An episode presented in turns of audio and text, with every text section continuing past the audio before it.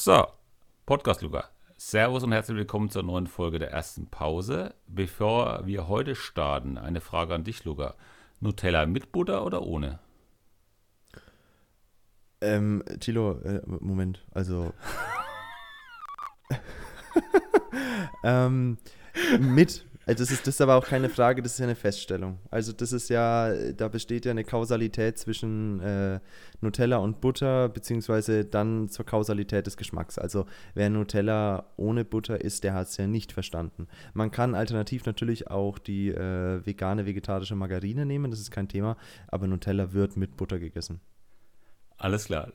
Dann haben wir das geklärt. Danke. Äh, ich ja, ein bisschen überrascht gerne. damit. Ja, aber das ist eigentlich nicht das Thema heute, aber das wollte ich einfach mal wissen. Deswegen, ähm, wir wollen heute uns mal darüber unterhalten, was ist ein guter Lehrer? Was macht ein guter Lehrer aus?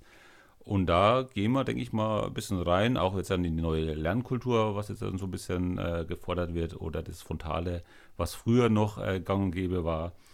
Und äh, da würde mich mal interessieren, Luca, wie ist denn deine Meinung? Was macht denn einen guten Lehrer aus überhaupt? Einen guten Lehrer. Ähm, also in meinen Augen vor allem die Transparenz. Ich finde es ganz wichtig zu wissen, woran man ist, bei Menschen prinzipiell, aber bei Lehrern noch viel mehr. Ähm, gerade wenn es jetzt um Leistungsnachweise geht natürlich, aber in erster Linie auch, wie ist so das Zwischenmenschliche? Wie, wie kommuniziert er mit einem, dass man dann auch merkt, auf welcher Basis man mit ihm ist? Ist er eher der Kumpeltyp? Ist er mehr der Strenge? Äh, legt er besonders viel Wert auf Fachwissen und, und, und? Jetzt gar nicht, um mal dann notentechnisch so sehr zu performen, sondern einfach, um auf derselben Wellenlänge dann agieren zu können. Weil wenn man so aneinander vorbei lebt, redet, kommuniziert, dann ist es halt für mich immer am anstrengendsten. Ähm, dann auf jeden Fall die Fairness die, die Gleichberechtigung, das muss ein Lehrer trotzdem schaffen. Äh, ich finde es wichtig zu sagen, dass ein Lehrer natürlich auch nicht zu 100% objektiv sein kann. Er ist eben doch nur ein Mensch, aber er muss sein Bestes geben, das zu versuchen. Äh, und dann tatsächlich der Humor. Also der darf, der darf halt nicht liegen bleiben. Ich Ja. glaube, das, das sind wir uns relativ einig. Wie sieht es denn bei dir aus, Tilo?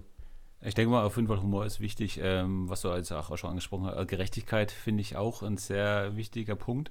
Ähm, man sollte auch alle Schüler und alle, äh, also Schüler und Schülerinnen ähm, gleich behandeln natürlich und äh, nicht seine, ähm, seine, seine Lieblingsschüler haben in dem Sinne, sondern wirklich alle gleichberechtigen, äh, gle alle gleichberechtigt. Gleichberechtigt behandeln möchte, möchtest du sagen.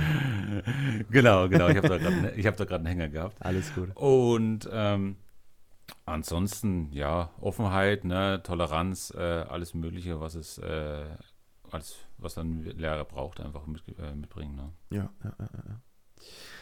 Tilo, was sind denn so, was ist denn mal so der, der, der beste und der schlechteste Lehrer, natürlich ohne Namen zu nennen, aus deiner Schulzeit, an den du dich erinnerst? Hm, Also meine Schulzeit ist ja ein bisschen länger her. Ne? Da müsste ich jetzt noch mal kurz überlegen. Ich weiß auf jeden Fall noch, dass ähm, die Erziehung äh, damals eine andere war. Also ich wurde ja noch teilweise, das habe ich jetzt ja schon öfters mal erzählt, ähm, noch anders ähm, erzogen äh, in der Schule von meinem Lehrer. Ähm, einer ist mir natürlich sehr in Erinnerung geblieben. Das war nämlich mein erster Lehrer an der Grundschule, erste, zweite Klasse, der es gerne mal so gehandhabt hat, äh, irgendwelche Backpfeifen noch zu verteilen oder mal den Schlüssel zu werfen. Das weh. ist äh, leider in Erinnerung geblieben. So ein negatives Beispiel so. Ne? Ähm, wie er jetzt dann nochmal unterrichtet hat, äh, das, das ist überhaupt gar nicht mehr in Erinnerung. Ne? Das ist weg. Aber diese, diese Backpfeifen, die ich bekommen habe, Die äh, die, die, habe ich immer noch ja, in Erinnerung. Ja. Wie sieht es denn bei dir aus? Jetzt, ich meine, bei dir ist es noch nicht so lange her. Du hast ja bestimmt mehr Erinnerungen noch an deine Schulzeit. Habe ich. Ähm, also was so die, die besten Lehrer angeht, ich habe einige Favoriten. Ähm, ich könnte es jetzt gar nicht so sehr äh, nach dem Besten beurteilen, aber auf jeden Fall nach verschiedenen Faktoren. Und der, der mir positiv am besten in Erinnerung geblieben ist, beziehungsweise der, der mich am nachhaltigsten beeinflusst hat, glaube ich, ähm, ohne den ich vermutlich diesen Podcast ja auch nicht machen würde, ist mein Sozialkunde- und Englischlehrer aus der Voss. Ähm, ein sehr extrovertierter Lehrer, sage ich jetzt mal, sehr auffälliger Lehrer. Der hat sich nicht so gekleidet wie die anderen Lehrer und ähm, war auch deutlich offener. War aber strikt bei seiner Meinung und das im Sozialkundeunterricht hat sich dann äh, mit mir oftmals nicht so ganz vertragen, weil ich war auch strikt meiner Meinung und wir waren auf verschiedenen Spektren der Politik unterwegs, kann ich glaube ich so sagen. Ähm, aber bei ihm habe ich dann wirklich Gefallen dran gefunden, wirklich belegt zu argumentieren, überlegt zu argumentieren und da auch die Ruhe zu bewahren, weil er hat sehr, sehr gerne dann hitzig diskutiert. Er war selten meiner Meinung, ich war selten seiner Meinung. Wir haben uns sehr viel angeschrien, äh, aber ich, ich habe ihn sehr geschätzt dafür. Und er hat dann eben auch immer diese, diese rhetorischen Fehler, dieses emotional werden, dieses mit Anekdoten argumentieren und so, das hat er dann sehr, sehr gerne auseinandergenommen. Als ich in dem Alter damals war, 17, 18, da dachte ich mir natürlich, oh, der äh, Trottel, ne, was, was will der denn jetzt und so ein Quatsch und das stimmt doch gar nicht und bla bla bla. Heute weiß ich doch, er hat mit, mit den meisten Dingen recht gehabt, was die Rhetorik anging. Er hat im Übrigen auch einen Podcast gehabt. Äh, der sich mit Soziologie befasst hat, äh, den ich sehr, sehr gerne angehört habe. Und ja, das hat mich, das hat mich, glaube ich, am nachhaltigsten beeinflusst. Ähm, er, war, er war furchtbar subjektiv bei seinen Schülern, muss ich, muss ich einfach so sagen. Hm. Ähm, aber das, das, war, das war insgesamt angenehm, weil man wusste, woran man bei ihm ist. Da war er dann wiederum sehr, sehr transparent. Ja, äh, am negativsten ist, glaube ich, tatsächlich noch meine äh, Lehrerin aus der vierten Klasse bei mir hängen geblieben. Die war damals beim Übertritt und es war noch wirklich eine Lehrerin der ganz, ganz alten Schule. Äh, die hat uns Hausaufgaben aufgegeben, dass du wirklich um 12, 1 nach Hause bist und hast dann bis 4 oder 5 Uhr gesessen, wenn du kein Einstein warst. Und ich war kein Einstein und ich war auch nicht besonders motiviert und deswegen äh, seitenweise Mathe-Hausaufgaben und Deutschaufsätze. Es war grauslich, wirklich. Und bei Hausaufgaben vergessen, äh, da wolltest du die Strafarbeiten nicht sehen. Und deswegen, ja, das war, hm. das war so, so, so mein. Okay, mein und noch jetzt nochmal zu deinen, zu deinen positiven ähm, ähm, Lehrer in dem Sinne. Ähm, ist, hatte ich dann so die, die, die Begeisterung eigentlich äh, so mitgezogen bei ihm? Weil er, du hast ja so gesprochen, also der ist ja, obwohl er euch öfters mal in den Haaren hattet und so, hat er dich ja eigentlich schon so begeistert, auch mit seinem Fachwissen teilweise. Und hat aber auch Dialog und kritikfähig, äh, konnte er trotzdem. Oder, beziehungsweise hat er den Dialog dann mit dir gesucht dann. Ja, ne? ja. Das ähm, ist kritikfähig war er gar nicht so sehr. Das, das muss nee? ich dazu. Nee, er war, er war, er ist, er ist eine starke Persönlichkeit auf jeden Fall.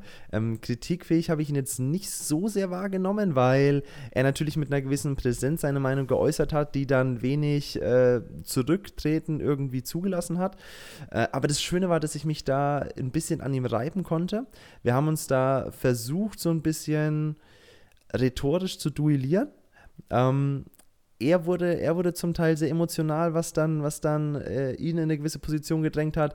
Ich natürlich aber in meinem jungen Alter, wie gesagt, damals auch mit der Rhetorik noch gar nicht so sehr bewandt. Ich will nicht sagen, dass ich es heute bin, aber auf jeden Fall mehr als damals. Äh, war ihm natürlich da, da, da weit unterlegen, aber du kennst es ja, der jugendliche Leichtsinn, man denkt in dem Alter so stumm und drang, hey, äh, ich weiß eh alles besser. Ich habe jetzt da mhm. zweimal Dinge gegoogelt und vier äh, Wissen-to-Go-Videos geguckt, erklär mir mal nicht die Welt. Und ähm, ja, bei ihm habe ich da aber so richtig Gefallen dran gefunden und eben auch für die, für die Podcasts. Und das Schöne war, wie gesagt, dass er da mit keiner Überheblichkeit dran, also ja, schon Überheblichkeit rangegangen ist, aber er hat die Diskussion da nicht damit abgetan, ja, du, du, du Hosenscheißer, du Grünschnabel, mit dir quatsch ich jetzt gar nicht weiter, so wie es, wie es manch ein 50-, 60-jähriger äh, Geschichtsdozent vielleicht tun könnte. Und das okay. war sehr angenehm. Ja, okay. Ähm, zu deinem negativen Beispiel nochmal eine Frage. Und zwar meinst du, das hat auch was damit zu tun, gerade vierte Klasse mit dem Übergang, ne? dass man halt Übertrittszeugnisse ja. hat, äh, Gymnasium, Realschule, ähm, Mittelschule wird aussortiert sozusagen. Ähm, hat es auch irgendwie, also wir müssen, wir halten uns an unseren Lehrplan. Meinst du das? Äh, da hätten wir auf jeden Fall noch Nachholbedarf, was vielleicht auch den Lehrplan angeht, dass man auch nicht mehr so diese strikte Aus aussortieren hat. Und vielleicht hat es auch deine Lehrerin so damals ein mhm. bisschen beeinflusst mit den ganzen Hausaufgaben, die sie gemacht hat. Also ich denke. Sie hat euch ja jemand getrimmt ja. irgendwie, ne? Ja, ja, ja. Ähm, das, ist ein, das ist ein sehr cooles Thema.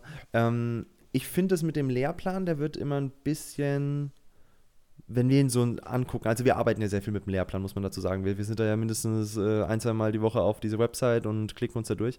Ähm, ich finde, der Lehrplan wird fast ein bisschen zu Unrecht gehatet, weil der ja trotzdem relativ viel Spiel zulässt. Viel, äh, also mehr Spielraum als vor, vor 20 Jahren auf jeden Fall noch. Ähm, da sind ja wirklich Kompetenzen drinnen, in, in deren Räumen du dich bewegen solltest nach Abschluss gewisser Klassen. Äh, den finde ich eigentlich gar nicht so schlecht und ich meine, dass der auch schon für mich gegriffen haben müsste zu der Zeit, glaube ich. Aber, und das war de, und das ist das, wo, wo ich äh, vollends anderer Meinung bin, ich finde die vierte Klasse für den Übertritt einfach viel zu früh, signifikant zu früh.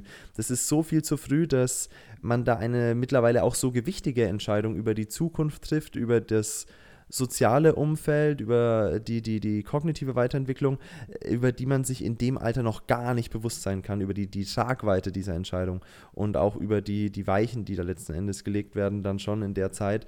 Und das finde ich einfach nicht gut. Ähm, zum einen, weil man natürlich dann direkt da einselektiert wird, wie, wie wird, werden jetzt die nächsten äh, fünf bis zehn Jahre deines Lebens ausschauen. Und ähm, dann der Grundpunkt zu, für mich erster und zweiter Bildungsweg. Hätte ich gewusst, wie das Gymnasium aussieht und hätte ich in diesem Alter begreifen können, wie der Unterschied ist zwischen einer Realschule Voss Abitur und Gymnasium Abitur, dann wäre ich gar nicht erst aufs Gymnasium gegangen, muss ich ganz ehrlich mhm. sagen. Dann hätte ich sofort gesagt, hey, das ist definitiv nicht mein Weg. Aber in dem Alter, vierte Klasse, da gehen deine ganzen Freunde dann aufs Gymnasium und dann sagst du, okay, mach ich. Ja, ich finde es auch zu früh. Also ich denke mal so sechste, siebte Klasse eventuell wäre es, glaube ich, besser. Ähm, was noch eine Alternative wäre, wäre natürlich eine Gesamtschule. Mhm. Was hältst du davon? Dass du halt gar nicht mehr diese Differenzierung hast eigentlich. Ähm, ich finde das, find das, find das Konzept prinzipiell sehr interessant und in anderen Bundesländern sind die ja auch sehr populär. Ich meine auch, dass, dass Bayern ja eines der wenigen Bundesländer ist, das überhaupt noch äh, sich dagegen sperrt. Ähm, ich glaube aber auch, dass da die Organisation halt das A und O ist und dass wir jetzt in mhm. keiner Zeit leben, was so die Kapazitäten der Lehrer angeht, äh, im Zusammenspiel mit der, mit der Schülerschaft, ähm, in der wir dahingehend, jetzt drücke ich es mal ganz gefährlich aus, experimentieren sollten, weil du musst ja trotzdem sagen, ähm, du hast da natürlich ein sehr, sehr großes Leistungsgefälle in Klassen, die an sich aber denselben Grundunterricht haben. Und da müsstest du dann auf eine gewisse Art und Weise rausdifferenzieren, ähm, was momentan, glaube ich, einfach nicht möglich ist und was, glaube ich, auch nach dem Ausbildungsstand des, ich sage jetzt ganz äh, provokant, des, des herkömmlichen Grundschul-, Mittelschul-, Realschul-, Lehramtsstudenten ähm, einfach, ja, nicht, äh, nicht ganz abgedeckt werden kann, was so die Differenzierung und die, die Diagnostik angeht. Hm, okay. Ja. Wie siehst du das? Ähm, eigentlich genauso. Also ich finde, äh, vom, von der Idee her ist es äh, ne, also wirklich ein tolles Projekt bestimmt. Aber von der Umsetzung, da hapert es einfach noch. Und ähm, da müsste natürlich mehr Geld in die Bildung einfach äh, investiert werden. Und dann könnte man da vielleicht äh, ansetzen und das Ganze auch irgendwie vielleicht auch ein bisschen attraktiver zu machen, vielleicht für gerade für Schüler, die sich noch nicht entscheiden können, weil das ist ja teilweise auch so, dass du hast ja vorhin angesprochen, dass deine Freunde aufs Gymnasium gehen, da gehst du natürlich mit, mhm. aber viele wissen ja zum Beispiel noch gar nicht, was sie machen wollen, richtig, und die werden ja mehr von den Eltern eigentlich dazu äh, gedrängt, eigentlich aufs Gymnasium zu gehen dann, ne? und wenn man dann ja. vielleicht auf einer Gesamtschule oder äh, anderes Projekt dann, das halt ab der sechsten Klasse oder so erst aufs Gymnasium wechseln kannst oder sich dann immer noch entscheiden könntest, ähm, das wäre natürlich viel attraktiver für die Schüler. Ist halt auch schwierig mit dem Lehrplan. Ne? Du hast natürlich auf dem Gymnasium einen ganz anderen Stoff als jetzt auf der Mittelschule. Ne? Das ist dann halt, wie machst du das dann richtig? Ne? Dass du dann mhm. den Stoff, den du, wenn du erst auf die Mittelschule gehst oder Realschule und dann vielleicht später auf die, die aufs Gymnasium wechselst, äh, wie kommst du dann mit dem Stoff hinterher dann eigentlich? Ne? Oder wie kannst du da anschließen? Das ist dann auch die andere Frage. Das stimmt, aber ich glaube halt, dass sich, wenn du wie beginne ich das? Wenn du jetzt erstmal auf deinem Leistungsniveau, will ich gar nicht sagen, sondern auf deinem Level der Leistungsbereitschaft, nenne ich es jetzt in meinem Fall mal. Ähm, weil ich, ich bin mir sicher, das, das hört man ja öfter, aber ich bin mir relativ sicher, hätte ich mich äh, in dem Ausmaß angestrengt, was ich jetzt zum Beispiel in meine Bildung investiere, äh, dann hätte ich das Gymnasium schon auch so schaffen können. Ähm, ja. Ich wollte aber damals einfach nicht, ich hatte andere Interessen.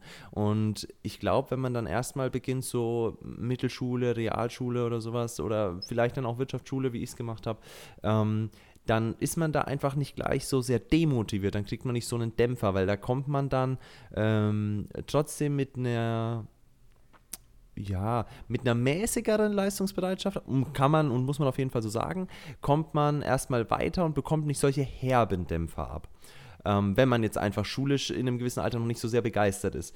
Und dann kann sich ja über das Interesse, was sich dann in der Pubertät vielleicht in gewisse Richtungen bildet, Wirtschaft, Soziales, Technik und so weiter und so fort, dann kann man ja daran dann wirklich sein ganzes Herzblut stecken, an der Voss und so weiter. Ähm, wo dann ja schon, also da wird schon zäh angezogen im Vergleich zu Real- und Wirtschaftsschulen an der Voss, aber da hast du dann ja auch Bock, da bist du dann ja auch freiwillig, da gehst du ja dann hin, um jetzt was zu schaffen, da musst du ja nicht mehr, da ist ja die Schulpflicht vorbei. Und ich glaube, dass das da sich eigentlich schon ganz, ganz homogen entwickeln kann. Doch. Hm, okay. Wie ist es jetzt? Äh, da musst du mich mal bitte aufklären, weil meine Schulzeit ist schon ein bisschen länger her und wir als Förderlehrer sind ja eher an Grundschulen und Mittelschulen, deswegen bin ich mir da nicht ganz sicher, wie das jetzt ist. Früher war das ja bei mir so, dass ich erst ab der, nach der sechsten Klasse auf die Realschule gehen konnte, beziehungsweise Wirtschaftsschule. Jetzt ist es ja, glaube ich, ab der vierten kannst du auch auf die Realschule gehen. Stimmt das? Ähm, also Realschule auf oder jeden Fall. Wirtschaftsschule ist Oder M-Zweig dann wahrscheinlich, oder? M-Zweig ist dann Beziehungsweise man kann, glaube ich, jedes Jahr, auch, äh, jedes, Jahr, jedes Jahr wechseln dann, ne? Ähm, das weiß ich jetzt gar nicht. Aber, aber, aufs Gymnasium kann man nur wirklich den, den Übertritt machen ähm, von der vierten auf die fünfte dann, ne? Ja, aber du kannst auch noch ähm, nach deiner mittleren Reife, das ist jetzt kein Quatsch erzählen, aber du kannst auch noch nach deiner mittleren Reife kannst aufs Gymnasium switchen, ja. ja, ja. Ähm, oder was ich halt viel Sinn, also es geht halt schneller, als wenn du äh, Voss machst, aber ich, ich finde ich find Voss halt brutal sinnvoll. Ähm, die, die, an der ich jetzt war, war leider von den Lehrern her äh, nicht, nicht so das Gelbste vom Ei, aber ansonsten ähm, finde ich halt Voss brutal sinnvoll. Du kannst nämlich, wie gesagt, gleich nach dem Zweig wählen, in den du dann noch später gehen willst und dir stehen ja im Grunde die gleichen Türen offen. Mhm. Ja. Also ich finde es dann auf jeden Fall auch sehr wichtig, beziehungsweise hätte ich mir damals auch leichter getan mit der Schule, weil ich nämlich auch recht spät ähm, das Lernen für mich entdeckt hatte. Ne? Und ich habe ja das Abitur dann recht spät, jetzt dann erst durch den Beruf dann noch nachgeholt und alles. Ähm, habe zwar meine mittlere Reife dann auch gemacht an der Wirtschaftsschule, äh, während meiner aktiven normalen Schulzeit. Aber es hat lange gedauert und deswegen wäre es vom System natürlich auf jeden Fall besser, wenn man als Gymnasium natürlich auch noch später irgendwie nochmal wechseln könnte. Ja, wie Aber, gesagt, also ja. der Übertritt müsste einfach später sein. Ja, und ja, genau. Um da vielleicht wieder die Brücke zum Lehrer zurückzuschlagen. Genau. Ähm, ich finde es auch, auch wichtig und ich finde, das ist einfach ein Punkt, wo man ansetzen kann und sollte als Lehrer, gerade wenn man dann so dritte, vierte Klasse hat, dass man halt weggeht von diesem Ausbilder, der jetzt die Kinder da irgendwie rüber aufs Gymnasium zerren muss.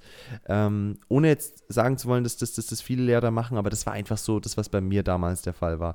Ähm, ich meine, klar, die Grundschullehrerinnen, muss man sagen, Grundschullehrer und Lehrerinnen, die haben dann einen wahnsinnigen Druck, weil die haben da die äh, vermeintlich nervigen Eltern auf der Matte stehen. Die wollen, dass ihr Dominik jetzt aber aufs Gymnasium geht ähm, und haben den Lehrplan im Nacken, müssen dann da drei, vier Proben die Woche fast schreiben. Ich, was heißt fast, in der Regel ist es so.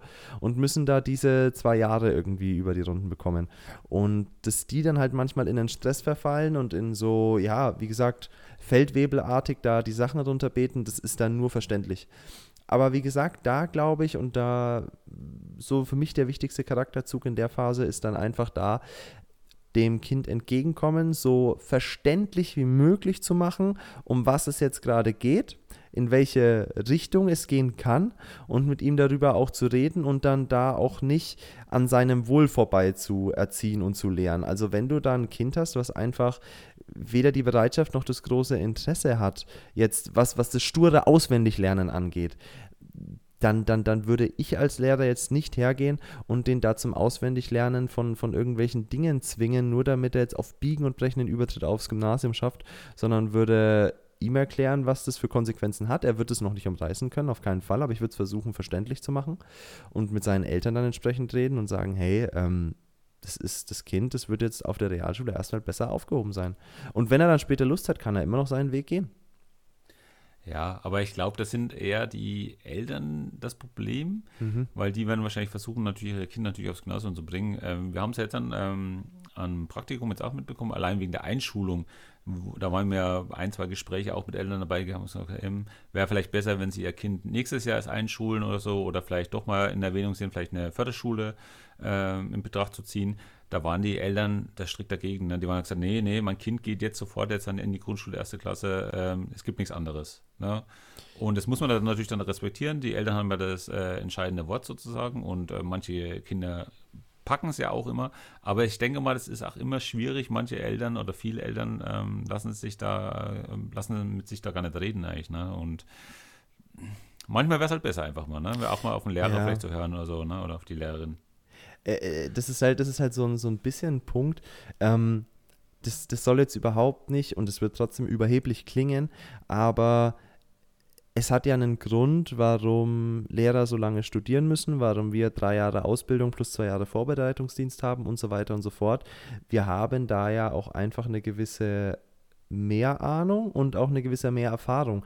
Nur weil jetzt, äh, und es ist halt der Irrglaube, nur weil die Eltern auch mal in der Schule waren, haben sie eben einfach noch nicht diese, diese Autorität, sage ich jetzt mal, oder die Kompetenz, wie wir dann einschätzen zu können, okay, das Kind ist jetzt da und dort vielleicht besser aufgehoben. Oder die Autorität und Kompetenz, die wir irgendwann mal hoffentlich haben und haben wollen.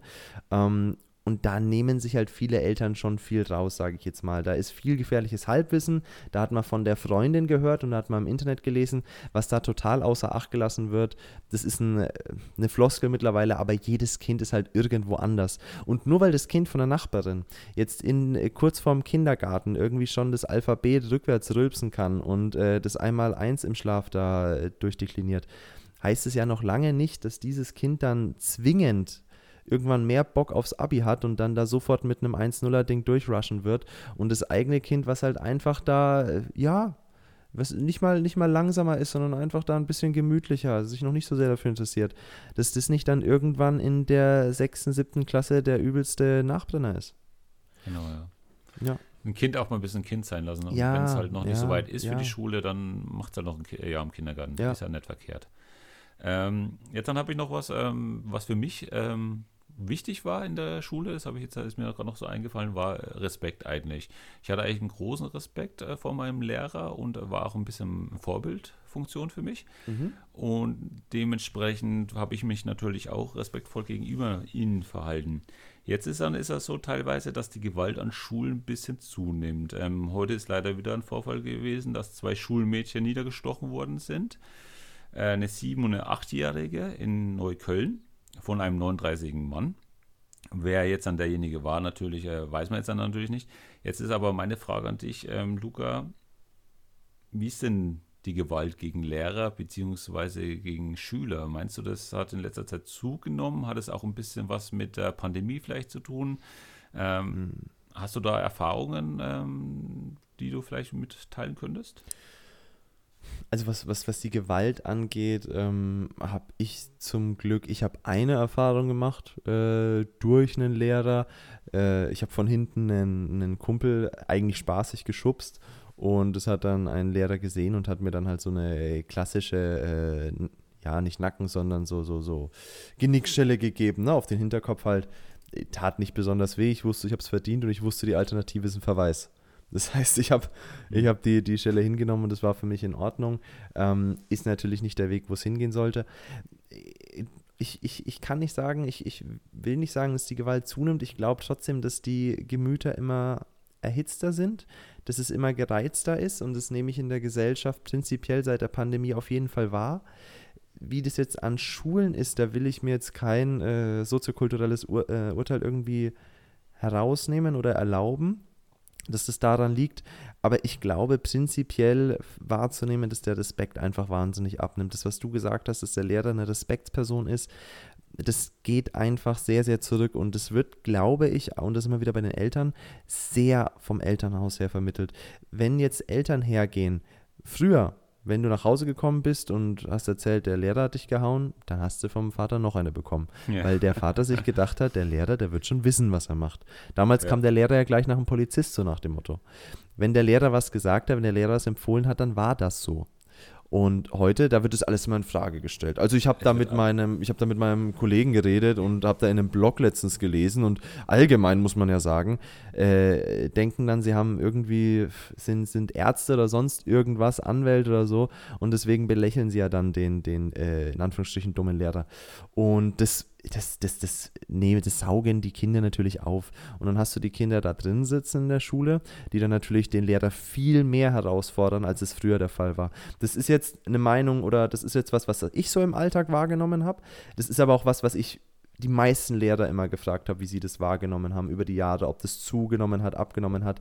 Und eigentlich waren sich wirklich alle einig, dass sie gesagt haben, das hat zugenommen. Die Le Kinder nehmen sich mehr raus, es ist immer herausfordernder und es liegt halt, wie gesagt, äh, am Rückhalt der Eltern, was so ein Verhalten angeht. Nicht immer gleich alles vom Lehrer annehmen, auch mal hinterfragen. Und da bin ich der Meinung, es hat ein bisschen was mit Respekt zu tun. Da könnte ich jetzt anecken mit der Meinung. Ähm, es hat ein bisschen was mit Respekt zu tun, dass man bei einer gewissen Autorität und bei, einem, bei einer gewissen Differenz an Autorität und Kompetenzen das nicht hinterfragt weil du setzt dich jetzt doch beispielsweise auch nicht zu deinem Fahrlehrer ins Auto und hinterfragst, warum du jetzt da vom ersten in den zweiten Gang bei der und der Drehzahl schaltest. Du hinterfragst du jetzt auch nicht deinem, beim, beim Mathe-Professor, warum 1 plus 1 2 ist. Das machst du doch nicht. Du nimmst es doch einfach erstmal hin, weil derjenige, der hat halt studiert, der hat eine Ausbildung dazu gemacht. Der wird es erstmal besser wissen. Und das ist was, das, das müssen die Leute wieder ein bisschen lernen, finde ich. Aber woran liegt es? Woran liegt es, dass es so der, der hm. Wandel kam? Ich glaube, der Lehrerberuf hat einfach so ein bisschen an Ansehen verloren. Hat an Ansehen verloren, ne? Äh, das ist, denke ich, auch viel diese, diese Propaganda. Ja, der Lehrer, der hat ja vormittags rechts und nachmittags äh, hat er frei. Der, der arbeitet dann nur bis eins und dann macht er ein bisschen hier Worksheet-Crafter und dann ist ja der Tag auch schon wieder rum. Dann hat er ständig Ferien und sein Leben ist ja eh haha hier. Äh, ja, das ist, das ist nach Hochrechnungen dann trotzdem so ist, dass der Lehrer mindestens auf seine acht Stunden Arbeit am Tag kommt. Das wird er gerne mal außen vor gelassen. Ähm, aber ich glaube, wie gesagt, dass, dass gerade diese Klischees und dieses, ich saß ja auch mal in der Schule, ich habe da einfach eine Abneigung gegen äh, Lehrertyp XY, dass das da sehr mit reinspielt. Ja. Wo siehst du da denn die Ursprünge? Ja, ich denke ich es auch irgendwie. Also ich, ich weiß nicht genau, woran jetzt an der, das, äh, woran es jetzt liegt, dass jetzt an der Respekt immer weniger wird äh, gegenüber den Lehrern. Ähm, das Ansehen als Lehrer, hast du gerade angesprochen, ist irgendwie komisch. Ähm, ich habe ja letztens erst, als wir am Praktikum waren, am Mittelschulpraktikum, auch mit einer Lehrerin äh, darüber geredet und sie meinte, sie hat jetzt ja nicht hier die 30-Stunden-Woche, sie ist trotzdem 60 Stunden ist sie mit, äh, mit der Schule beschäftigt. Und ähm, selbst die Ferien, da ist oder die unterrichtsfreie Zeit, äh, musst du irgendwelche Klausuren bearbeiten, irgendwelche äh, hast Weiterbildungen, hast äh, Elterngespräche, alles Mögliche. Also das ist ein totaler ähm, Vollzeitjob. Ne? Also deswegen ähm, ja. diese, diese, An, die, diese Ansicht, die manche Personen einfach oder teilen, einfach sagen, dass der Lehrer dann, äh, ja, hast ja nur einen Halbtagsjob und machst ja sowieso nicht, hast bis um 13 Uhr daheim und alles und dann hast du einen Nachmittag frei. Warum das jetzt halt so ist, äh, das weiß ich jetzt leider jetzt auch nicht. Ne? Ich habe ja heute, wie gesagt, ähm, ist mir diese Nachricht aufgefallen mit diesen zwei Schulmädchen, die ja niedergestochen wurden. Deswegen habe ich ja ein bisschen mal recherchiert und mal ein paar ähm, Statistiken rausgesucht. Und zwar auch wegen Gewalt äh, gegen Lehrkräfte, weil mich das mal interessiert hat. Und da hat die VBE, also Verband Bildung und Erziehung äh, nennt sich das, eine Studie letztes Jahr durchgeführt, 2022, äh, wurden 1600 Straftaten gegen Lehrer durch, äh, durchgeführt, sozusagen. Ne? Deutschlandweit. Deutschlandweit. Ähm, das kann man natürlich jetzt unterteilen nochmal, wie jetzt dann genau. Ne? Also Straftaten in dem Sinne, zum Beispiel Beschimpfungen, Bedrohungen, Beleidigungen sind auch mit dabei. Und da wurden jetzt dann 1308 Schulleiter befragt im letzten Jahr und die gaben an, 62 Prozent ihrer Lehrer wurden beschimpft, bedroht, beleidigt. Ähm, mhm. Übers Internet, äh, komischerweise ist es geringer sogar. Da denkt man ja eigentlich im Internet, Krass, ja. äh, dass jeder irgendwie, das waren es nur 34 Prozent, die jetzt dann ähm, belästigt oder bedroht haben, äh, Lehrer. Und, aber was mich auch noch überrascht, ähm, die Zahl finde ich auch sehr hoch, 32 ähm, Prozent haben sogar Lehrer körperlich angegriffen. Boah. Und da frage ich mich natürlich, wie kann es sein? Wie kann es sein, dass diese, diese Kriminalität fast, muss man ja so sagen, eigentlich äh, so stark ist? Also haben, haben ist der Respekt vor den Lehrern ist ähm, nicht mal vorhanden teilweise dann. Ne? Man könnte jetzt natürlich so weit gehen und sagen, dass es vielleicht in gewisser Art und Weise äh, schon fast eine Frustration gegen die Lebenssituation vieler junger Menschen ist und dass der Lehrer da halt unweigerlich so ein bisschen den Staat mimt. Ähm, der Lehrer ist ja im Grunde, ja, ausgebildeter Vertreter des Staates, was das angeht. Wir sind ja Staatsbeamte. Und dass der halt dann eventuell da als, als ja, als äh, Schachfigur, als Bauernopfer herhalten muss und da den, den Frust der Schüler über ihre eigene Lebenssituation so ein bisschen abbekommt. Ja, ich finde es eigentlich so teilweise wie Polizisten eigentlich. Ne? Polizisten, mhm. die laufen ja auch immer mit Kameras teilweise rum, weil sie sich für jede Tat irgendwie rechtfertigen müssen. Ne? 1. Mai war ja, ich weiß nicht, ob du das Video da gesehen hast, ähm, ist ja eine Hunderterschaft, äh, irgendwie, ich weiß nicht, wo das, wo es war, glaube ich, Stuttgart oder Berlin, äh, über die Straße gelaufen und einer hat sich über äh, den Weg gestellt und derjenige, eine Polizist hat natürlich mit Pfefferspray und ihn weggeschubst. Äh, ähm, natürlich war jetzt dann der Aufschrei groß. Wie kann es sein, dass ein Polizist denjenigen, äh, der hat sich im Weg gestellt, natürlich kann man es vielleicht anders regeln, aber ich meine, ja. die Polizisten sind wahrscheinlich auch gereizt irgendwann mal, die haben auch keinen Bock mehr auf diese ganze Scheiße, würde ich jetzt mal sagen. Aber in den Medien wird es wieder so dargestellt, äh, Polizeigewalt. Polizeigewalt, ähm, wie können sie den Mann äh, mit Pfefferspray, der stand doch nur da und wegschubsen und alles. Ne? Ähm, und so denke ich es, ähm, natürlich ist es natürlich nicht so schlimm mit den Lehrern, mir, mir wir wehren uns ja eigentlich nicht. Also äh, zum Beispiel, äh, wir müssen auch immer hinterfragen, beziehungsweise erstmal schauen, da, was wir sagen zu den Schülern, weil alles, was wir sagen, gegen uns verwendet wird eigentlich dann teilweise, wenn es dann ja, ja. Ne, kritisch ist. Irgendwie. Ja, du hast da Situationen, ähm, ist jetzt natürlich nur anekdotisch, aber äh, du hast da Situationen, wo das Kind auch gut und gerne mal das Gespräch mit der Apple Watch aufnimmt, seinen Eltern zeigt und dann, äh, ja, da quasi schon direkt Materialien hat die, die, ja, aber das darfst du nicht. Nee, darfst nicht. Die, das, darfst gar nicht. Den, den Ton darfst, darfst du dann ja nicht aufnehmen. Aber, aber was Und, gesagt, es wurde aufgenommen. Ne? Ja. ja. Oder genauso mit dem Beispiel, was er uns jetzt schon gesagt hat, dass wir nicht alleine mit einem weiblichen ähm, Schüler jetzt dann in einem Zimmer ja. sein sollten, sondern ja. zumindest immer jemanden ja. in der Nähe, dass äh, da nicht irgendwelche Sachen dann erzählt werden. Ne? Da haben wir es natürlich als Männer auch ein gutes Stück schwerer, muss man sagen, was das angeht. Ähm, haben auch anderweitig äh, einige Vorteile, was so die Autorität angeht, gerade an Mittelschulen, aber das ist, das ist doch ein guter Nachteil, weil sowas würde jetzt einer weiblichen Lehrkraft natürlich bei weitem nicht so schnell nachgesagt. Ähm, und das ist eigentlich gut, was du ansprichst mit, mit, dem, mit den Frauen oder mit den Mädchen, mit denen man da am besten nicht alleine im Zimmer irgendein Gespräch führt. Der Generalverdacht, der stört mich so sehr. Und das ist auch was, was du gerade bei dem Polizisten angesprochen hast, ohne jetzt äh, die, von der Situation gehört zu haben oder mich da belesen zu haben.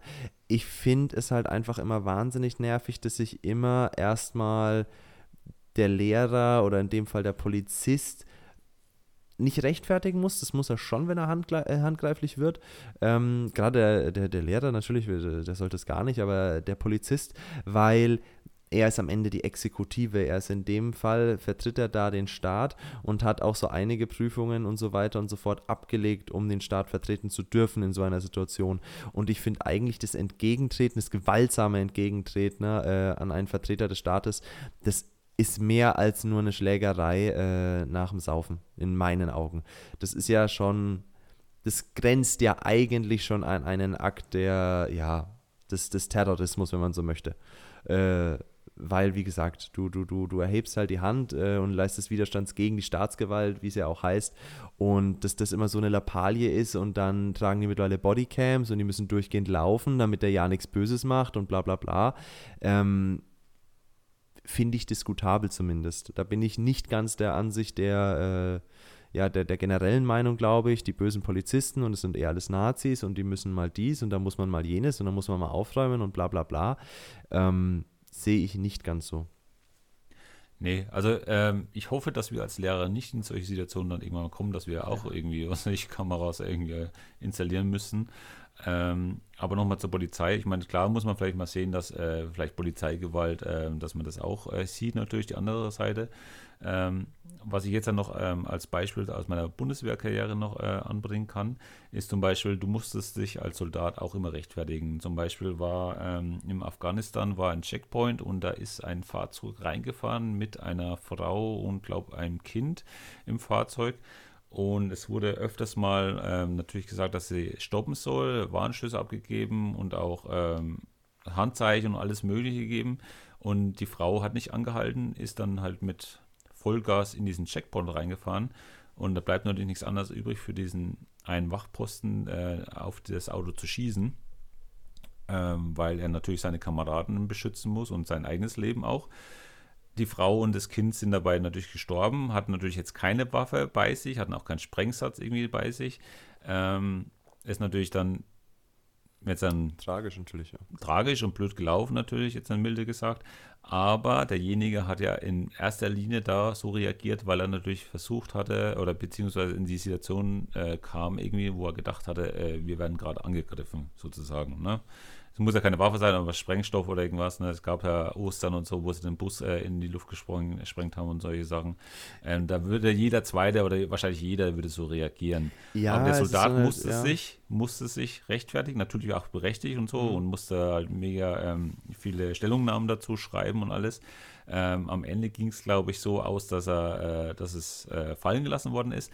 Aber natürlich war natürlich erstmal der Aufschrei groß und wie gesagt, ähm, er wurde ja, nicht Karriere geschützt so ist natürlich auch ja. äh, da nach oben hin jetzt limitiert, sagen wir es mal lieb, ne?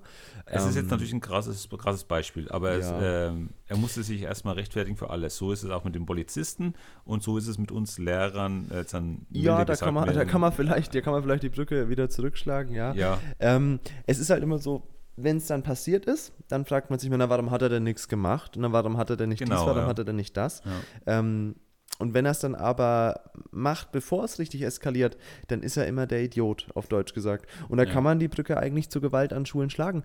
Was machst denn du jetzt, wenn einer ähm, Gewalt androht. Wenn er dir Gewalt androht oder einem anderen Schüler, gehst du dann schon her, wenn er aggressiv auf den Schüler zuläuft und packst ihn und, und sagst, äh, das ist jetzt Gutes?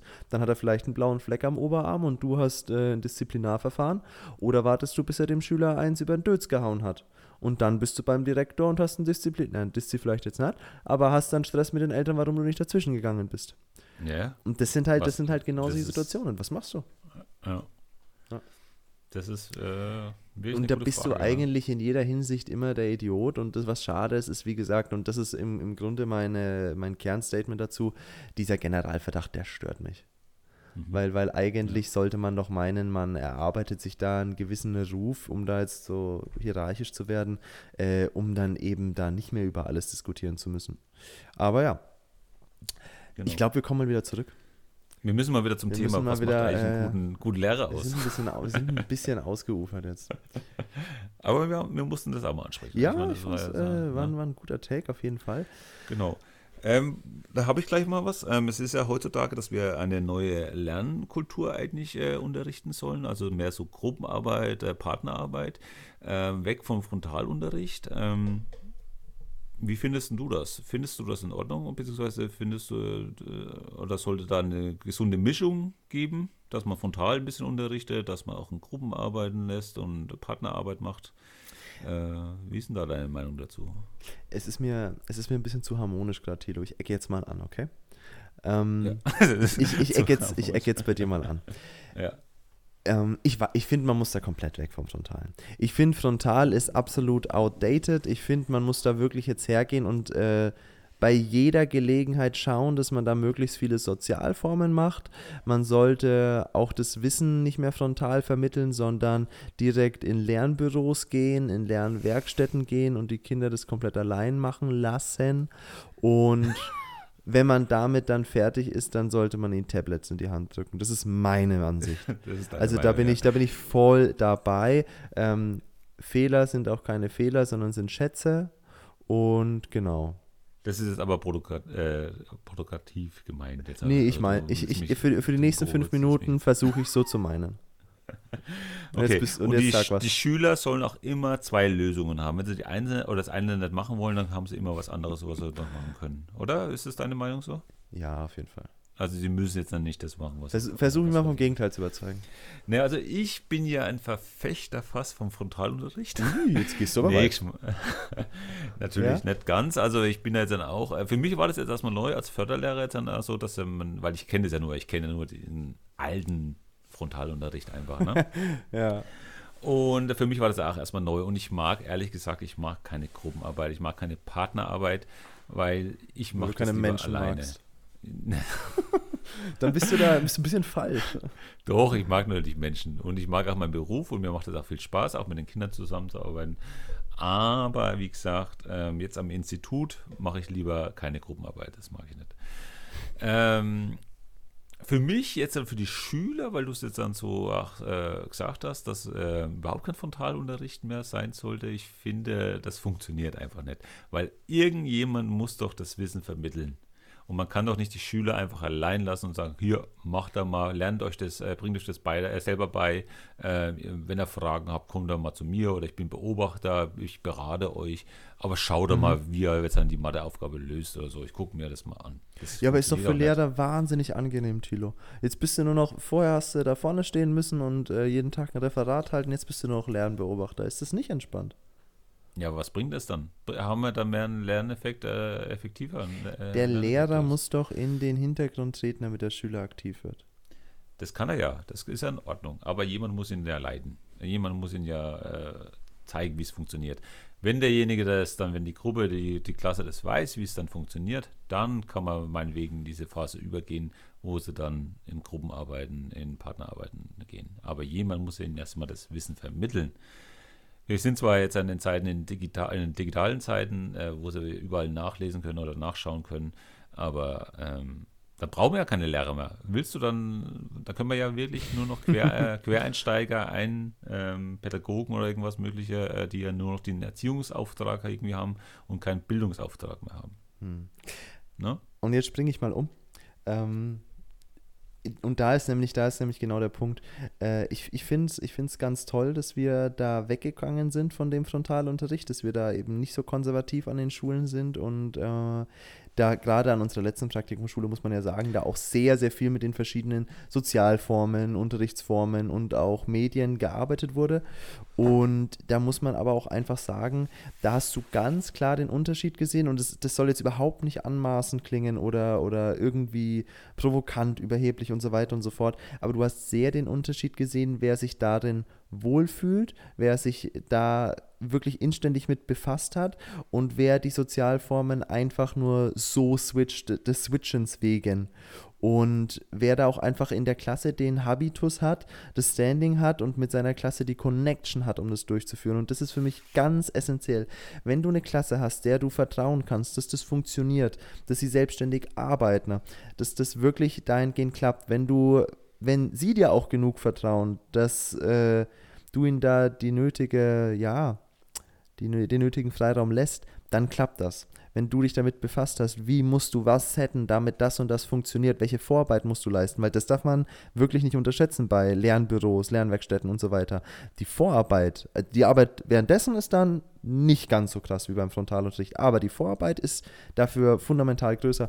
Und wenn du das alles gemacht hast, wenn das alles klappt, dann kann es funktionieren und dann funktioniert es auch natürlich, das, das zeigen auch Statistiken und äh, Studien, dann klappt es auch besser als der klassische Frontalunterricht. Aber. Das, das ja? mag ja sein. Also das muss, genau. kann, mag ja wirklich sein. Aber ich möchte dich daran erinnern, wie begeistert du warst von dem einen ja. Lehrer, der, äh, der ja. seine Klasse unter Kontrolle hatte, weil er Frontalunterricht hatte, äh, gemacht hat. Und wir andere Beispiele hatten, die mehr in diese Gruppenarbeit reingegangen sind und ein Lärm war. Und ein Lärm war. Ja, auf, auf den Punkt wäre ich tatsächlich jetzt auch gekommen, das stimmt ja. definitiv. Also wir haben da ähm, die, die Parallelklassen gehabt, das waren zwei sechste Klassen und in der einen Klasse war es dann doch immer sehr aufgeweckt, sagen wir es mal so. Man würde jetzt von Verhaltenskreativität sprechen heutzutage. Ähm, das, das war aber auch eine schwierigere Klasse, sage ich jetzt mal, als die, ähm, die des anderen Lehrers. Äh, und da wurde sehr viel mit diesen Sozialformen gespielt blöd gesagt. Das hätte ich zum Beispiel da jetzt einfach nicht so viel gemacht. Da wäre ich wirklich strikter beim Frontalunterricht geblieben und hätte dann da wirklich erstmal den nötigen Respekt von der Klasse abverlangt.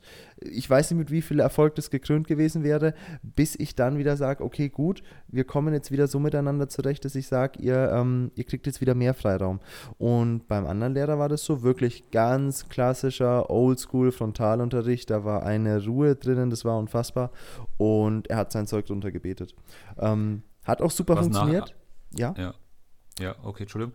Ähm, ja. Was halt ein Nachteil war, was wir so mitbekommen haben, ist halt, dass sie vielleicht den Stoff, gerade in Mathematik, äh, Brüche, was wir da durchgemacht haben, vielleicht dann doch nicht genau. immer verstanden haben. Genau. Ja, das war ja mit den Stationen ja. vielleicht, äh, was dann vielleicht doch das ist halt, das ist halt der Punkt. Also ähm, die Schüler haben wahnsinnig viel, viel Fachwissen reproduzieren können während der Unterrichtseinheiten. Sie haben mitgemacht mhm. und konnten das dann einfach nachplappern. Wenn du dich aber inhaltlich mit diesen Brüchen dann auseinandergesetzt hast, mit den Kindern und den Brüchen, dann hast du gemerkt, okay, also von der Materie per se haben sie jetzt eigentlich aber keinen Dunst.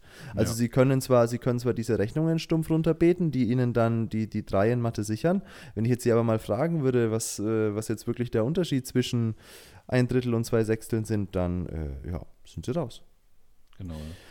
Ja. Und also ich bin da, ich bin da auf jeden Fall dabei. Ne? Also ich würde sagen, ähm, man braucht schon eine gewisse Vorarbeit, dass man das, den Unterricht ein bisschen. Ich finde es halt immer schwierig, wie zum Beispiel jetzt an einem Institut mit einer Aktivierungsphase, ne?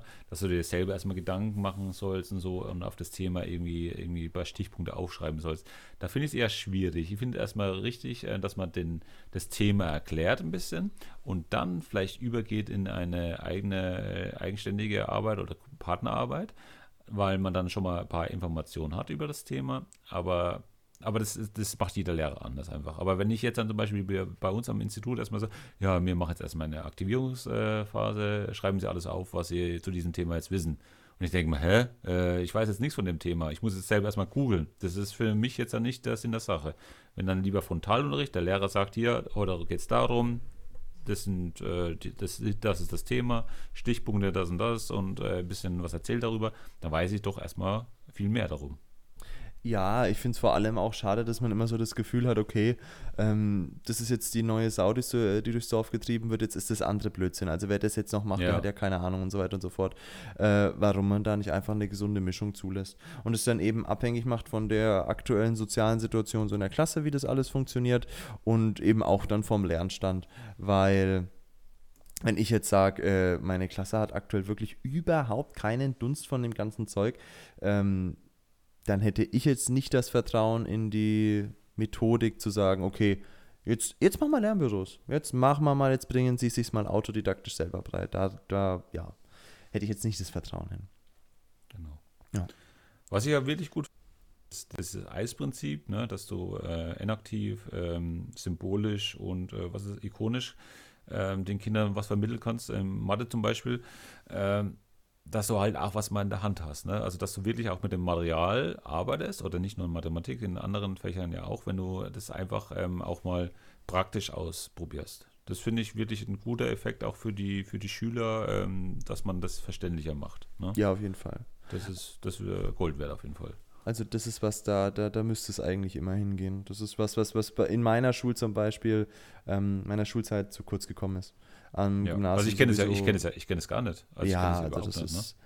Das, das, das muss eigentlich immer die Herleitung sein, weil du dann auch merkst, wie die Kinder, wenn sie was wirklich plastisch und, und in der Hand greifbar haben oder es eben aufgemalt bekommen, dann ist das Verständnis ein viel höheres. Da kann ich eine, eine Anekdote jetzt erzählen. Ähm, heute Nachhilfeunterricht, es ging um Flächenberechnung, äh, fünfte Klasse Mittelschule.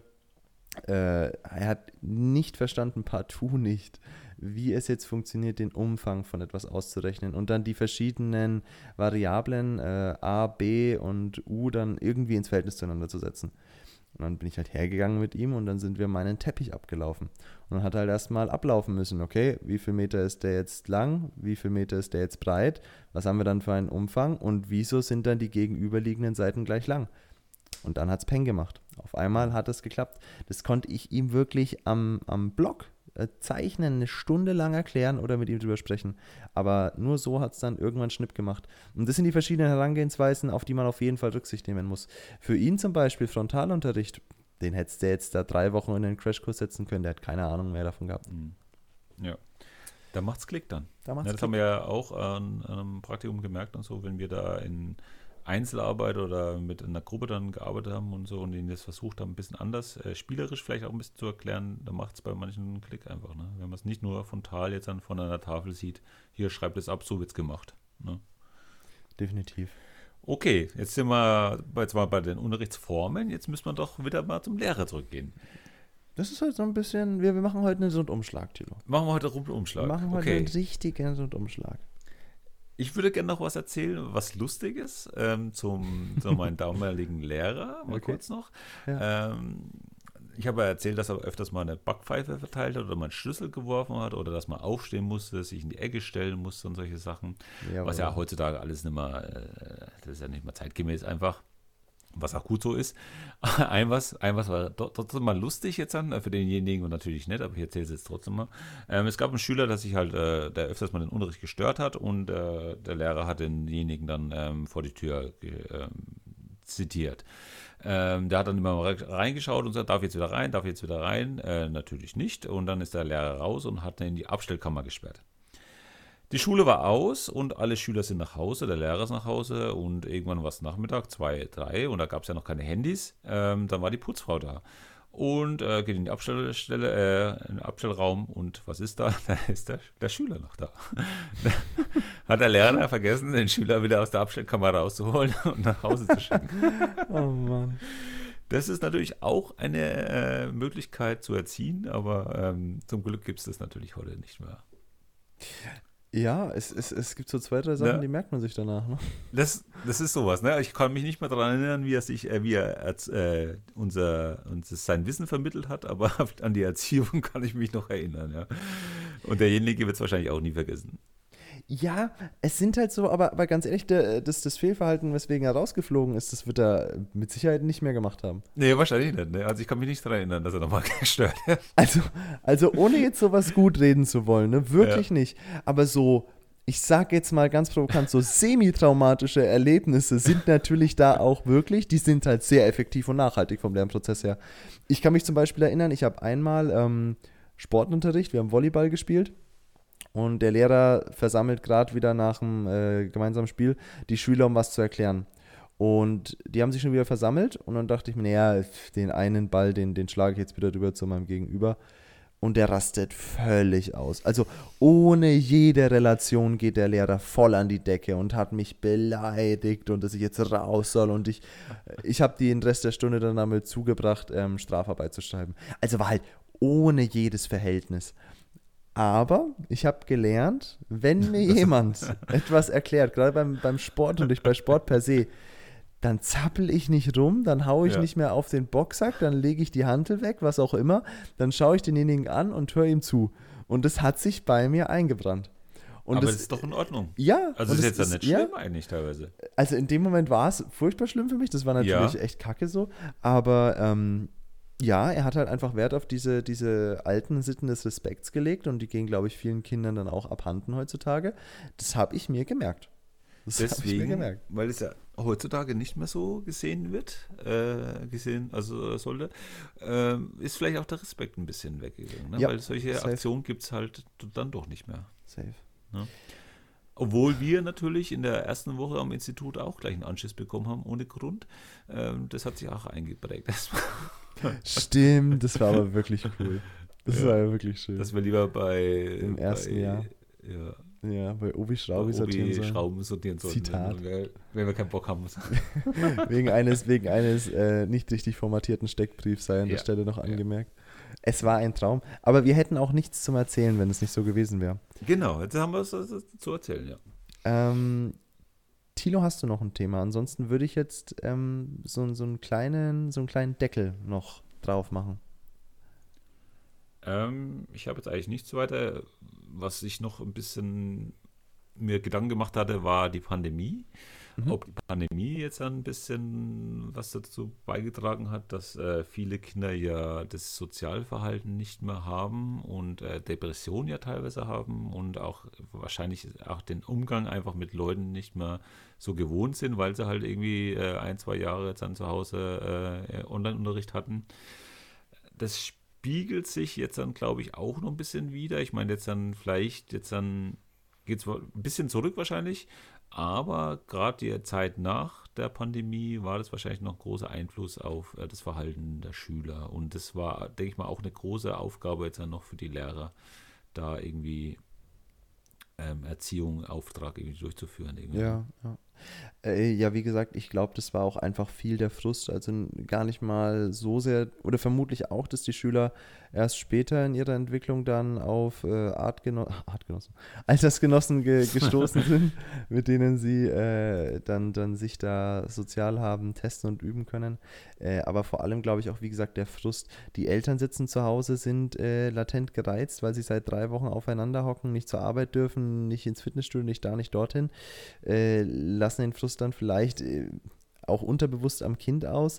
Das, das Kind merkt es, das Kind möchte endlich in die Schule, so wie sein großer Bruder das auch schon vor drei Jahren durfte und so weiter und so fort. Und das entlädt sich dann natürlich und da staut sich dann natürlich ein Frust auf und eine Verdrossenheit bei den Kindern macht sich dann breit, die dann vielleicht auch einfach in einer geringeren Frustrationstoleranz dann im Alltag und in der Schule resultiert. Also da gebe ich der Pandemie und den Restriktionen, die damals herrschen, schon eine große Mitschuld auch, ja. Hm. Ja. Was sagst du dazu, dass in nee, Ludwigshafen oder in Ludwigshafen, glaube ich, 40 Erstklässler die erste Klasse wiederholen müssen? Das ist krass. Das ist krass. Aber äh, du, du warst ja mit mir auch im, im Grundschulpraktikum und was wir da gehört haben, welche Rückschritte beziehungsweise wie die Schüler der ersten und zweiten Klasse denen der äh, dritten und vierten hinterherhinken aufgrund ja. der Pandemie wegen des Schriftspracherwerbs, weil wir die Masken tragen mussten und sie dann die Lippen nicht haben lesen können, äh, das ist ja frappierend. Das ist ja wirklich. Ja. Das ja. holst du auch nicht mehr auf. Also du, du die Zeit hast du das, gar nicht. Das, Gerade wenn dieser, der, der, Lernplan was anderes vorgibt, dass du diesen Lernstoff durchbringen musst, da hast du auch gar nicht die Möglichkeit, äh, nee. da die ganzen Kinder aufzufangen. Da, da entstand ein flächendeckendes äh, Leistungsdefizit, was wir jetzt über die nächste, ja, über die nächste Schulperiode ausbaden dürfen, befürchte ich einfach gerade, was, äh, was Deutsch, die Muttersprache angeht. Und man wird sich irgendwann fragen, ob es das alles wert war, stelle ich jetzt einfach mal kommentarlos so in den Raum. Ja. Okay. Ja. Ähm, Hast du denn noch was? Abschließend, ja, ich habe noch was. Ja. Ähm, Thilo, Frage an dich. Was möchtest du als Lehrer anders machen als das, was dir jetzt im Praktikum vorgelebt worden ist, aber auch was du aus deiner Schulzeit kennst? Und was möchtest du genauso handhaben wie manch ein Idol von dir im Lehrbereich? Ähm, okay. Das ist eine sehr interessante Frage. Ähm, gut, was ich auf jeden Fall nicht mache, ist äh, Gewalt anwenden. Das ist, das ist ein guter Anfang. Fehler, das, ist, das ist ein das, guter Anfang. Ne, das ist mein Grundschullehrer, den werde ich ja nie vergessen. Ne? Also deswegen. Ja. Ähm, jetzt an einem Praktikum hm, schwierig. Also was ich wirklich gut fand, waren diese ganzen ähm, Sozialformen teilweise. Also da auch diese, dieses äh, Reinkommen in die Stunde, in den Unterricht, ein bisschen, ähm, wie, wie wir es öfters gemacht haben, uns auf einen, auf einen Teppich äh, in einen Sitzkreis äh, versammeln und dort erstmal irgendein Spiel spielen, also was zum Thema hinführt. Das finde ich wirklich cool. Das mhm. werde ich wahrscheinlich auf jeden Fall ähm, in meinen Unterricht, in, in meine äh, Förderlehrerzeit mit einbauen. Ähm, ich werde aber auch versuchen, trotzdem ein bisschen frontal, wahrscheinlich, weil es auch nicht anders geht, weil wir es auch mitbekommen haben, gerade in DATS, also Deutsch als Zweitsprache, ist es gar nicht so möglich, komplett auf den Frontalunterricht zu verzichten. Ja. Deswegen wird es auf jeden Fall mit dabei sein.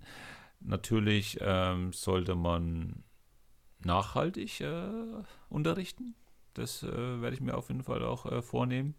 Und ansonsten halt versuchen, schon abwechslungsreich äh, meinen Unterricht zu gestalten. Na, das denke ich mal, ja, dass man auch wirklich verschiedene Sozialformen hat, auch äh, ob Gruppenarbeit, Partnerarbeit, Einzelarbeit, aber auch Frontalunterricht. Ähm, die Abwechslung soll es, glaube ich, machen einfach. Das ist, glaube ich, ein guter Weg, den ich einschlagen werde. Mhm. Cool, ja. cool. Ja. Wie sieht es bei dir aus? Ähm, ja, ich habe mir jetzt schon Gedanken gemacht, während du äh, drüber nachgedacht hast. ähm, also was ich auf jeden Fall äh, gelernt habe oder was ich noch lernen möchte, ist da so ein bisschen den Mittelweg zwischen der Vorbereitung zu finden und dem tatsächlichen Effekt, den es dann auf den Unterricht hat. Da habe ich äh, schon doch oft gemerkt, dass es nicht in Relation steht, was viele Lehrer rein investieren und wie es dann wirklich in Resultaten am Ende rauskommt. Nicht mal jetzt notentechnisch, sondern einfach so, was man so an Lerngewinn dann wirklich während der Unterrichtseinheit wahrnimmt. Da denke ich, muss man schon immer das gut abwägen, abwägen.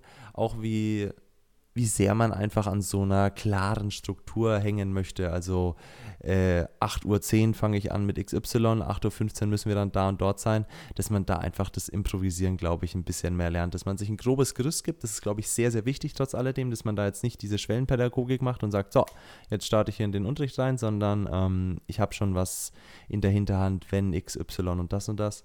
Ich finde es sehr wichtig, dass man sagt, ähm, ich möchte einen gewissen roten Faden verfolgen und wenn wir jetzt mal so auf das Zwischenmenschliche gehen, fernab vom Inhaltlichen, dann ist mir, glaube ich, relativ wichtig, dass die Schüler auf jeden Fall verstehen, dass ich ihr Freund bin, dass ich ihr Kumpel bin, dass sie mit mir Spiele machen können, Späße machen können, dass das hier wirklich lustig ist. Aber halt dieser eine Step über die Linie nicht gemacht wird, dass ich nicht gediggert werde, dass man äh, mich nicht mit dem Namen eines YouTubers anspricht, äh, dem ich ähnel und so weiter und so fort, dass da einfach eine Grenze ist und dass man mich ab einem gewissen Alter natürlich auch sieht und so weiter und so fort, dass man mir einen guten Morgen wünscht, wenn ich zur Tür reinkomme. Ähm, und lauter solche Geschichten. Vieles hat schon funktioniert, bei vielen Sachen musste man nachhelfen im Praktikum, aber ich glaube, die Schüler waren da auch echt sehr dankbar, wenn man da so ehrlich war. Also die haben das dann überhaupt nicht böse wahrgenommen oder waren dann nachhaltig sauer, wenn ich dann so einen kurzen Einlauf gegeben habe, weil sie wussten, am nächsten Tag ist für mich wieder alles gut. Ich möchte da einfach diesen, diesen Grundbaustein an Respekt haben, weil wir sind hierarchisch einfach nicht auf der gleichen Stufe und das müssen die Kinder, finde ich, auch lernen. Ähm, und ansonsten sind wir Kumpels, die da einfach zusammen den Alltag bestreiten wollen. Ja. Aber Kumpel, ja? Da muss ich nochmal nachhaken. Ja. Also wirklich schon so Kumpel. Äh, also ich, ich sehe es jetzt mit meinem Nachhilfeschüler, der ist so mein Versuchskaninchen. ähm, mit, dem, mit dem bin ich, bin ich sehr kumpelhaft. Ähm, mhm. Und es funktioniert echt gut. Und dann sage ich aber trotzdem, äh, und dieses Kumpelhafte, dieses Zwischenmenschliche, gibt mir dann aber irgendwo ähm, die Möglichkeit, ihm relativ ehrlich sagen zu können, hey, pass auf, du hast ja keinen Dunst von XY. Und das sage ich dann genau so. Wenn ich das jetzt in diesem kumpelhaften Ton sage, wie ich ohnehin schon die ganze Zeit mit ihm spreche, dann nimmt er das nicht so böse auf, wie wenn ich ohnehin schon die ganze Zeit total streng mit ihm rede und wir machen jetzt X und Y und dann sage ich zu ihm, du hast ja keinen Dunst von irgendwas. Und dann hört sich gleich schon viel böser an, nimmt er sich zu Herzen und so und bla bla bla. Und so kann ich ihm relativ ehrlich meine Meinung sagen, bin da total transparent und wenn ich dann merke, okay, jetzt, äh, jetzt nimmt er das aber alles ein bisschen zu cool wahr und er braucht jetzt hier drei Aufforderungen, bis sein Buch mal aufgeschlagen wird, dann, dann klatscht es kurz, ne? Dann sage ich, jetzt ist hier okay. wieder gut, ne? Mhm. Schluss, jetzt machen wir wieder dies und das und dann läuft es wieder. So okay. ist bisher mein Vorgehen. Das hört sich ja gut an. Ähm, eins habe ich noch. Äh, wie steht es mit Körpernähe? Boah, weil also, wir hatten es ja gerade ja, im letzten, ja, äh, dass ja. äh, Lehrerin jedes Kind umarmen musste oder so. Und ja, ähm, wie stehst ähm, Gut, als, als ähm, Kerl, als Mann ist es natürlich wieder eine andere Sache. Ähm, also in der Schule bin ich da vorsichtig. Ja. Ja, also in der Schule. Ich meine, ich werde jetzt ja kein Kind jetzt dann wegstoßen, wenn es mich umarmen möchte mhm. und so, ne? Aber von vornherein, also dass ich jetzt hingehe und die Kinder umarme, das, äh, das wird, glaube ich, nicht sehr gerne gesehen dann. Ähm, aber äh, weil wir Männer sind halt.